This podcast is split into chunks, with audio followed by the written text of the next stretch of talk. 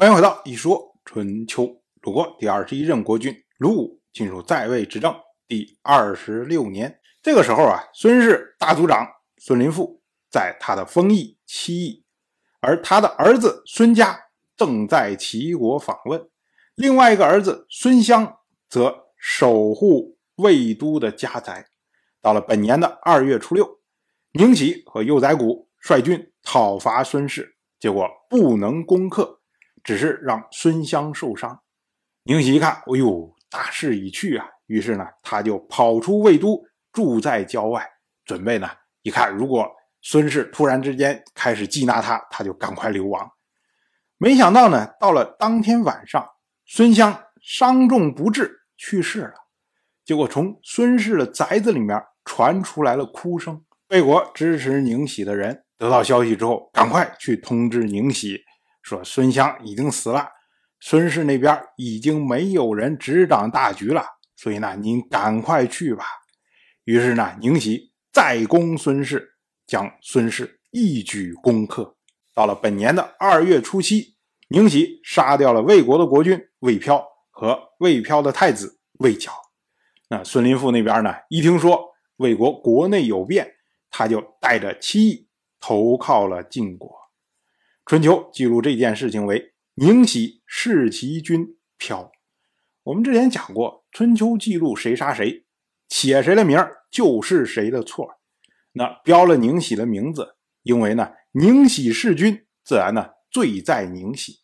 但是同时呢，又标了魏飘的名字。我们要说啊，魏飘在当时魏国内乱之后继位，至今为止，他。仍然没有能够受到魏国国人的接纳呀，完全依靠孙氏来支撑他的政权。所以呢，孙氏一被攻打，马上魏飘就孤立无援，就像小鸡子一样被宁喜杀掉了。有你这样的国君，才会有宁喜这样的乱臣呐。所以呢，宁喜有错，魏飘没有错吗？同时呢，春秋又记录孙林父入于期以叛，说的呢就是孙氏的罪过呀。因为臣子的封地是国君所有，君臣道同则一起前进，道不同则臣子保全性命，然后隐退。孙林父把封地看作私有，并且呢用来和人周旋，其罪当诛啊。春秋一共记录“叛”这个字六次，那孙林父呢？这是第一次。同样是本年的春天，二月初十，魏看进入魏国。春秋记作魏侯看复归，意思呢就是说魏国接纳了魏看。当时呢有大夫在边境上迎接魏看，魏看呢就拉着他们手和他们说话；有在道路上迎接的。魏看呢，就在车上对他们作揖；有在门口迎接的，魏看就点头示意。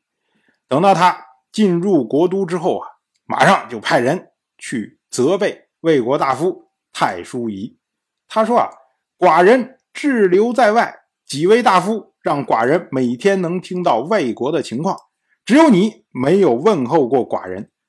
古人有言：“非所愿勿怨。”寡人。怨恨你呀，魏看所说的这个“非所愿勿怨”，这是当时的一个俗语，意思呢就是不要怨恨不该怨恨的人。